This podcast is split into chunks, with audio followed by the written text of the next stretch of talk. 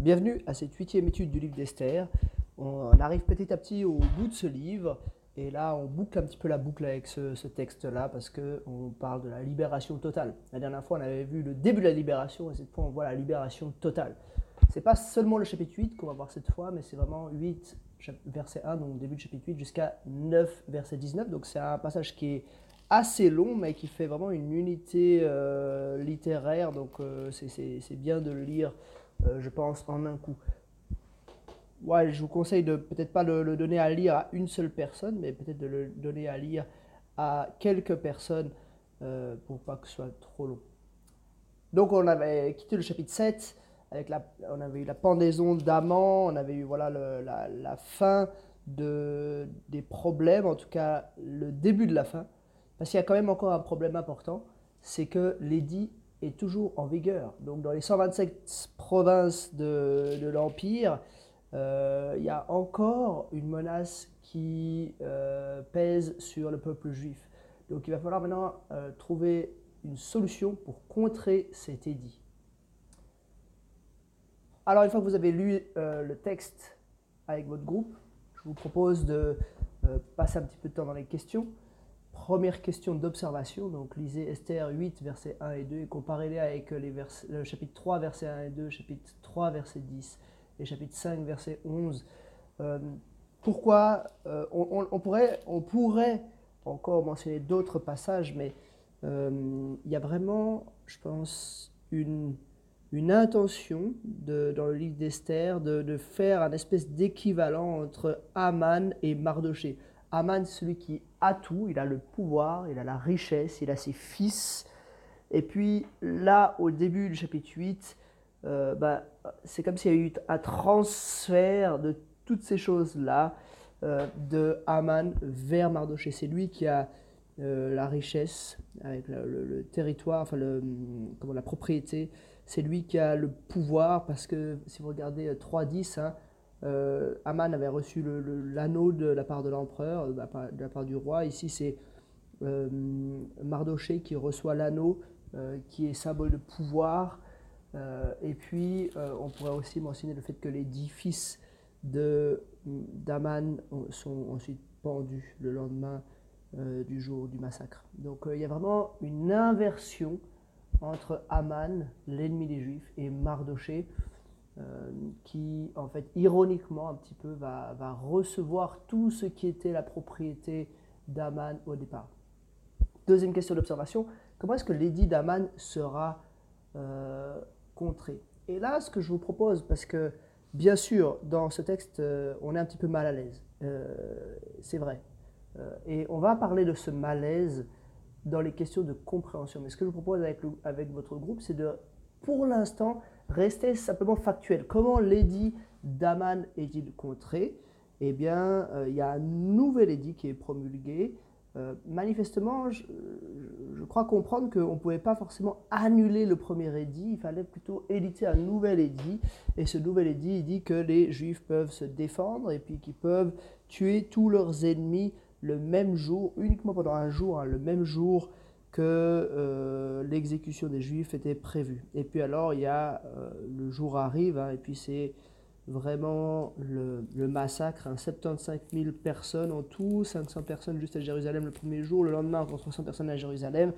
Euh, voilà, c'est aussi un petit peu ironique parce que là où ça devait être les Juifs qui meurent tous, en fait c'est les ennemis des Juifs qui meurent tous, et c'est vraiment l'opposé. On voit que Mardoché est très euh, craint dans l'Empire, comme Aman avait pu être très craint dans l'Empire. Et puis finalement, la dernière partie du chapitre, comment est-ce que ce, euh, qu'est-ce qui se passe après les massacres? Donc il y a euh, le décompte, il y a ensuite le lendemain un peu le jugement des fils de d'Aman, et puis il y a surtout ces grandes festivités. Hein. Il y a des banquets qui sont organisés, il y a des grandes fêtes qui sont donnés pour la libération du peuple juif. Et puis après, une fois qu'on a un peu décrit ce chapitre, qui n'est pas très dur à comprendre, hein, c'est assez historique, il faut qu'on arrive un petit peu à la compréhension. Euh, la première question de compréhension, c'est êtes-vous mal à l'aise avec le dénouement de cette histoire? Euh, Et je pense qu'il ne faut pas passer à côté de la question. Hein. il y a quelque chose de surprenant. Bien sûr, ce n'est pas Dieu qui ordonne les massacres, mais euh, malgré tout, il y a des massacres. en fait, la délivrance, euh, elle passe par le massacre de toutes ces personnes. Euh, et ça peut nous faire un peu bizarre. On se dit, mais en fait, est-ce qu'il n'y aurait pas eu une autre solution, quelque chose de plus, acceptable, de plus diplomatique? Peut-être que voilà, ils auraient pu trouver un moyen de, permettre aux Juifs de se protéger, mais sans forcément aller tuer tous leurs ennemis, etc. donc voilà, euh, on est mal, à l'aise. Pourquoi? Sans doute parce que voilà, on est des, modernes, on est bien loin de cette époque-là et on a un petit peu du mal à euh, se mettre à la place des personnes de cette époque-là. Maintenant, ce malaise, il doit nous faire réagir parce qu'il n'y a, pas que là, hein, il y a pas mal de passages dans la Bible qui peuvent nous mettre mal à l'aise, des ordres de destruction de Dieu, il y a des, voilà, le fait que par exemple en Égypte, il y a euh, l'ange de l'Éternel qui vient et puis qui tue euh, un enfant dans chaque famille, etc., euh, etc., on peut, on peut être mal à l'aise. Mais qu'est-ce que ça dénote en fait? Première chose qu'on doit dire, c'est que quand on a un malaise, on doit malgré tout continuer de faire confiance à la Bible. La Bible est la parole de Dieu et si on ne la comprend pas, on n'a pas le droit de dire bah, moi j'accepte pas ça, on n'a pas le droit de dire ça, mais on doit plutôt creuser et essayer de comprendre le sens de ces choses. Euh, la deuxième chose, c'est que parfois, voilà, Dieu n'est pas comme on imagine qu'il est. Euh, des fois, on a une image peut-être un petit peu, euh, un petit peu romantique ou, ou, un petit peu enjolivée. Ouais, c'est, pas le bon mot de dire enjolivée, mais un petit peu incomplète de qui est Dieu. On voit le Dieu d'amour, on voit un Dieu qui, réunit son peuple, etc. Mais il ne faut pas oublier que Dieu est aussi ce grand juge. Et si vous lisez le livre de l'Apocalypse, hein, par exemple au chapitre 14, ça fait un peu froid dans le dos hein, de voir que Dieu est ce grand juge qui, à la fin, va rétribuer, hein, entre autres avec, violence, euh, tous ceux qui ne lui appartiennent pas. Euh, donc euh, ici, on a comme un avant-goût du jugement de Dieu. Bien sûr, on pourrait dire Dieu défend son peuple, et c'est le cas mais aussi je pense que euh, on doit réaliser que, euh, que le, enfin, Dieu est ce Dieu qui juge, il juge le péché. Le péché est grave, c'est quelque chose de terrible. Et du coup, il y a une certaine, il y a une légitimité. En fait, on mériterait tous d'être massacrés, comme ces gens-là, ces 75 000 ont été massacrés. Euh, mais si ce n'est pas le cas, c'est uniquement grâce à Jésus. Euh, c'est parce que nous obtenons le pardon des péchés que nous pouvons être euh, graciés.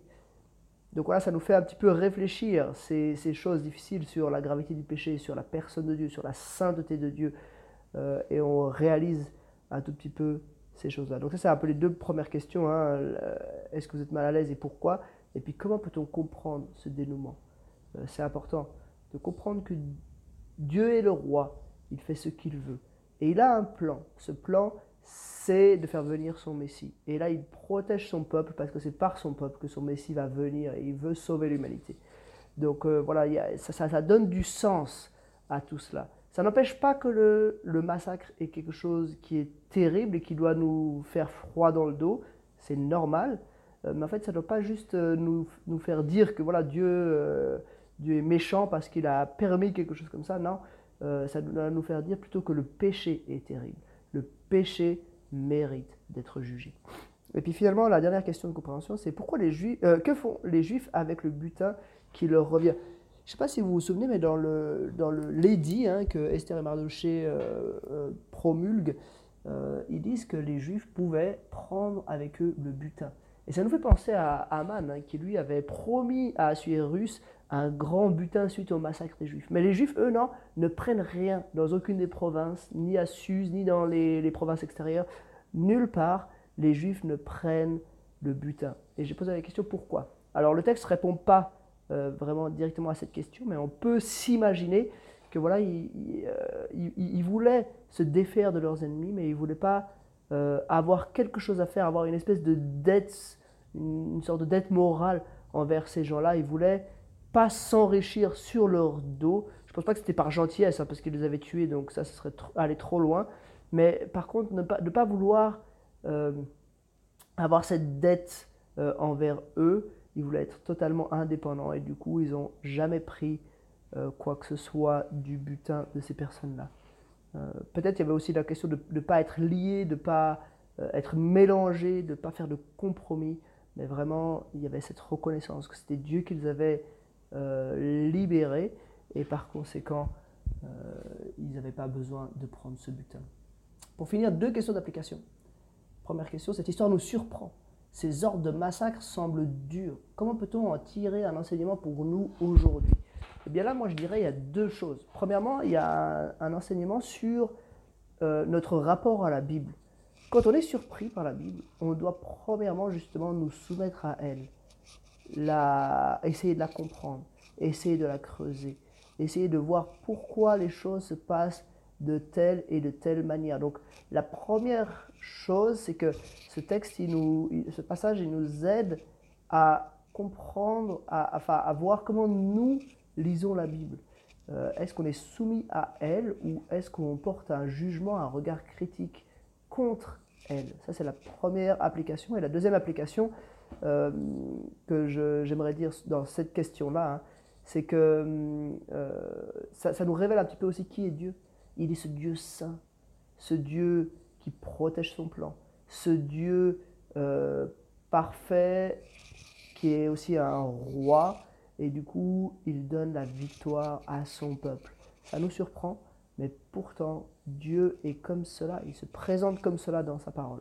Et puis finalement, la deuxième question d'application, euh, Dieu n'est pas mentionné dans ce passage-là, euh, mais il est pourtant celui qui protège son peuple. Qu'est-ce que ça signifie pour nous?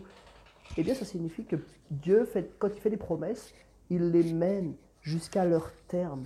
Là, la, promesse, les promesses faites à Abraham, à David, à Moïse, etc., euh, toutes ces promesses-là étaient mises à mal par la situation parce que euh, on était, ben voilà, ça devait s'arrêter puisque le peuple devait être entièrement exterminé. Mais Dieu protège sa promesse. Ça signifie que pour nous aussi, Jésus nous promet qu'il reviendra. Il nous promet qu'il intercède pour nous auprès du Père. Et toutes ces choses-là, il le fera au même titre que Dieu l'a fait à l'époque d'Esther. Ça nous donne une grande assurance de réaliser cela. Voilà quelques réflexions sur le livre d'Esther. Et la prochaine fois, on verra la fin du chapitre 9 et le chapitre 10, la conclusion du livre.